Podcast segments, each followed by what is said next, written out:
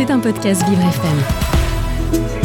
12h, 13h, Vivre c'est épatant, le MAG, présenté par Carole Clémence. Bonjour Carole. Ben, bonjour Marie. Et ce week-end, Carole, débute le festival estival en Savoie à Chambourcy. Et pour ses 20 ans, le festival propose un programme complet de Cat and Trees, Oshi, Pomme, Christophe Mahé. Que vous soyez plutôt funk, pop, jazz, reggae ou musique du monde, rendez-vous du 24 juin au 12 juillet pour des soirées gratuites ouvertes à tous dans le décor du château des Ducs de Savoie.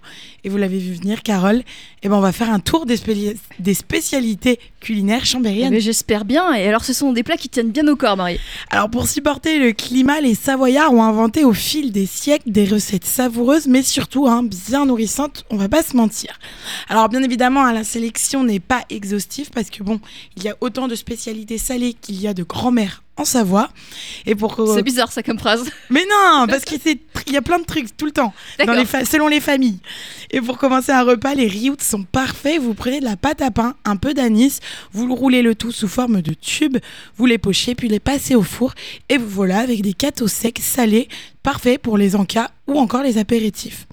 Et on n'oublie pas les fameux crozets, ces petits potes carrés préparés, préparés à base de farine de blé et de sarrasin et accompagnés de crème et de fromage, elles font le bonheur des petits comme des grands.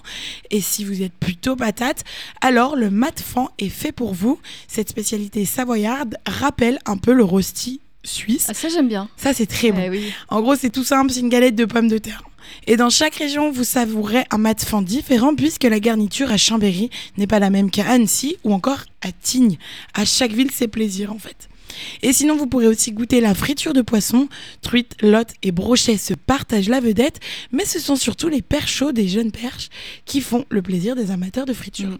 Et c'est surtout beaucoup de fromage dans la cuisine savoyarde, Marie. Alors, on peut pas dire hein, que la cuisine savoyarde est reconnue pour sa finesse et on l'excuse quand on voit la diversité de ses fromages et on le voit très très vite surtout avec la soupe savoyarde, une soupe traditionnelle réalisée avec du lard, du fromage et quelques légumes.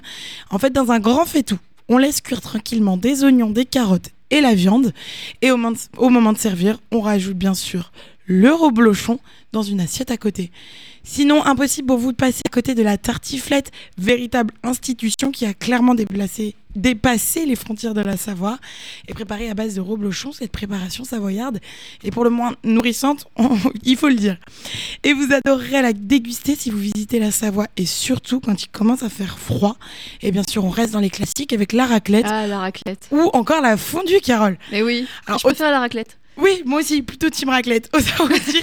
Quand- Et, et vous, euh, et vous, Samantha Je préfère aussi la raclette. Et vous, Léna La raclette aussi. Ah, bah voilà. Voilà. Donc autant vous dire qu'en été, les Chambériens ne doivent pas manger grand-chose. Mais alors, c'est pas très grave, hein, ils font des réserves euh, dès l'hiver. Comme les ours.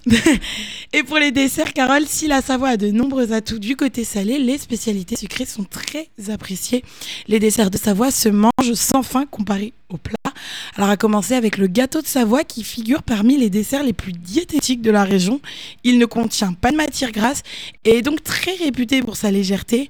En gros, si vous êtes gourmand mais que vous voulez quand même faire un peu attention à votre ligne, alors ce dessert est clairement fait pour vous. Alors après, que serait un séjour en, Sa- en Savoie sans goûter une authentique tarte aux myrtilles? Alors en été, c'est un dessert incontournable réalisé avec les directement cueillis dans la montagne. En hiver, les plus prévoyants la préparent avec la récolte précieusement congelée.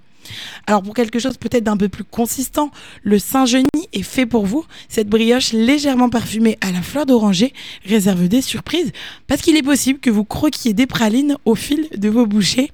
Et pour les fêtes euh, à l'origine, alors heureusement maintenant vous pouvez en trouver toute l'année. Les rissoles, ce sont un chausson fourré à la pomme, à la poire ou au coin et même parfois au myrtille et ça c'est très bon. Mmh, ça a l'air très bon, je suis pas sûre que ce soit très bon pour le corps non plus. Mais si, si, ça Si. va, il faut pas enchaîner tartiflette et rissole, mais c'est tout. Oui. Et après, n'hésitez pas à faire un panier gourmand avec les produits régionaux, avec bien évidemment de la charcuterie et notamment les diottes. Ce sont les petites saucisses typiques de la région. On y ajoute deux ou trois sortes de fromage et enfin du miel de fleurs de montagne pour la douceur. Et pour ceux qui aiment les bonnes bouteilles, on n'oublie pas un bon génépi. Oui, et puis faut, vous, faut aller chercher du miel de montagne pour votre gorge. Oui, je crois, hein, je vais y penser. C'était un podcast Vivre FM. Si vous avez apprécié ce programme, n'hésitez pas à vous abonner.